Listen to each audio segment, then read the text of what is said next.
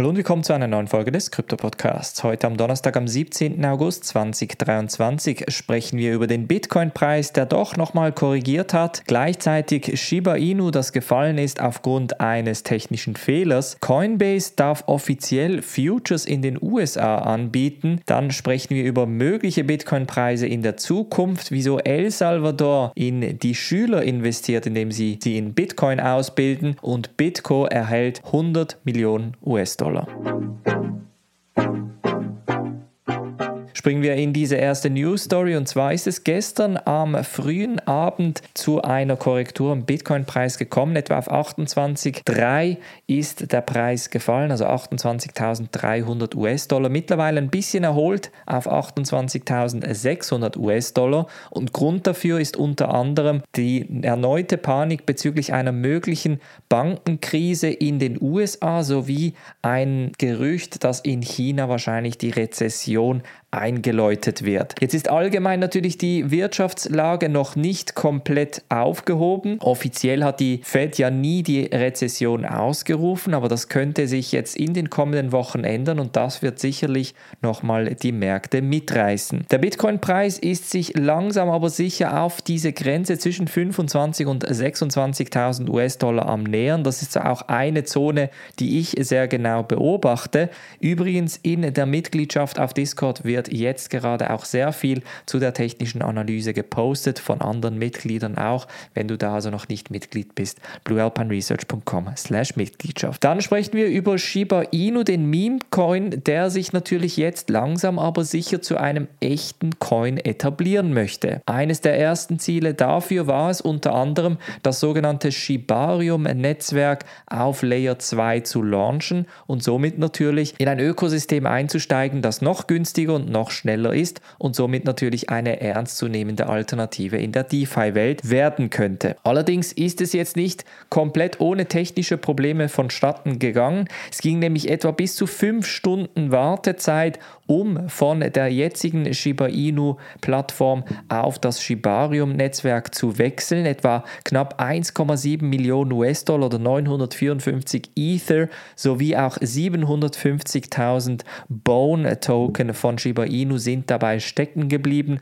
bzw. hängen nach wie vor. Vor einigen Stunden war es immer noch nicht möglich, Shiba Inu Tokens auf Shibarium zu transferieren und wir müssten jetzt abwarten bezüglich den technischen Änderungen, die ausgeführt werden. Das könnte natürlich ein bisschen ein Dämpfer sein für den Shiba Inu Token, der jetzt natürlich das Ganze ein bisschen seriöser aufgleisen möchte. Der Kurs hat auch schon reagiert, 9% Korrektur in den letzten 24 Stunden. Das heißt, die Community ist doch noch in Erwartung, dass da Shiba Inu das Schiff drehen kann. Ist jetzt halt die Frage, ob sie es in den kommenden Stunden hinbekommen und somit natürlich die 9% wieder ausgleichen. Überraschende Nachrichten aus den USA. Coinbase kriegt den Futures Approval. Das bedeutet, dass sie von der National Futures Association in den USA als eigentlich dritte institutionelle Börse die Erlaubnis erhalten hat, Crypto Futures anzubieten. Und das kommt insofern interessant, weil in den USA es eigentlich nur zwei institutionelle Börsen gibt, die Chicago Mercantile Exchange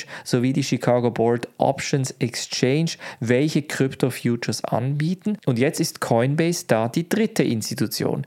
Und das ist sehr, sehr spannend, weil gleichzeitig ist natürlich die SEC hinter Coinbase her und behauptet, dass Coinbase unregistrierte Wertpapiere an den Markt bringt, aber eben die National Futures Association gleichzeitig ihnen das Recht einräumt, Crypto Futures anzubieten. Wer hat jetzt recht?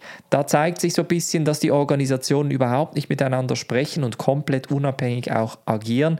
Ich glaube, hier die SEC wird einen Schritt zurück machen müssen. Die Frage ist, ob sie zum Beispiel bei Binance weiterhin Druck ausübt, aber bei Coinbase dann zurückgepfiffen wird. Das ist noch abzuwarten. Auf jeden Fall positive Nachrichten für den Kryptomarkt. Und das zeigt jetzt auch wieder, der Bitcoin-Preis reagiert nicht wirklich stark auf solche positiven Nachrichten. In einem Bullenmarkt hätte das locker 5 bis 10 Prozent plus bedeutet, aber in diesem Markt sind die Leute einfach noch ein bisschen unsicher und eher auf der Seitenlinie. Wer hingegen sehr bullish bezüglich des Bitcoin-Preises ist, ist Tom Lee. Er ist der Mitgründer und Partner bei Fundstrat. Er hatte damals bei der Pandemie und der Corona-Krise eine sogenannte V-Recovery, also eine sogenannte V-Recovery des Aktienmarkts vorausgesagt. Das heißt starke Korrektur, aber dann auch wieder starker Anstieg und ist dadurch auch zum Beispiel auf Twitter sehr bekannt geworden. Er ist oft bei CNBC im TV anzutreffen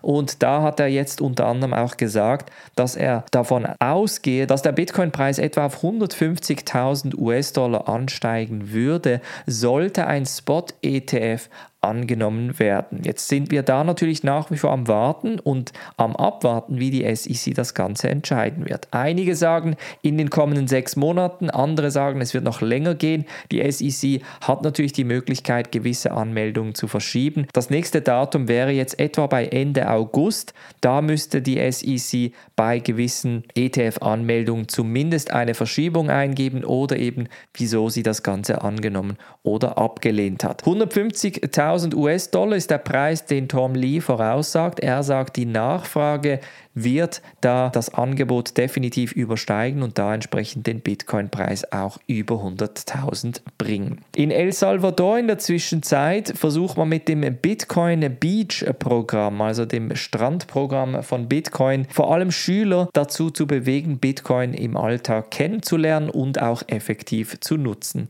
Die Organisation sagt dabei, dass wir jeden Tag mit Geld zu tun haben, dass sich viele mehr Geld wünschen, dass wir alle mit Geld im Alltag eigentlich Transaktionen tätigen, aber niemand so richtig versteht, wie denn das Geld funktioniert. In El Salvador ist der Bitcoin als offizielle Währung anerkannt und da sagt Roman Martinez, der Gründer dieser Bitcoin Beach Community, dass es extrem wichtig sei, dass die Nutzer von morgen bzw. die Schüler von heute Bitcoin genau kennenlernen. Jede Woche an einem spezifischen Tag geht man da von Schule zu Schule und bringt da entsprechend Bitcoin-Bildung den Schülern bei. Ein tolles Programm, während zum Beispiel hierzulande eher darüber diskutiert wird, ob Bitcoin überhaupt Sinn macht, wird dort wirklich in der Praxis das Wissen vermittelt. Und zum Schluss sprechen wir noch über BitGo. BitGo ist eigentlich der führende Verwahrungsdienstleister in der Kryptoindustrie, ist global eigentlich auch die klare Nummer 1 und die haben jetzt weitere 100 100 Millionen US-Dollar in einer sogenannten Series C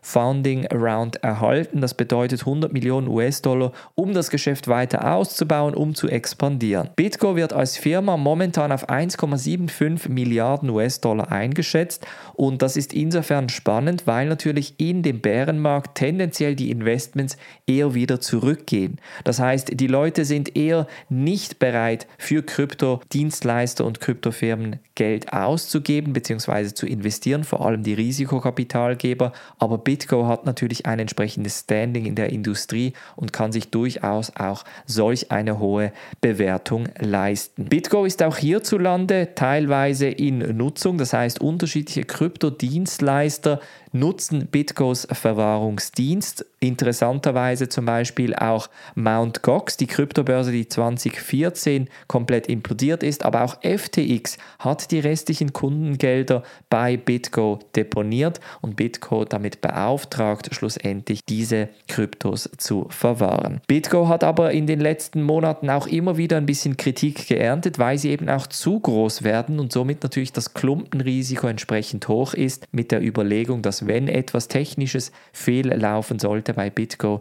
dass das natürlich fatal für die Industrie wäre. Das war's von der heutigen Folge. Wir hören uns morgen wieder. Macht's gut und bis dann.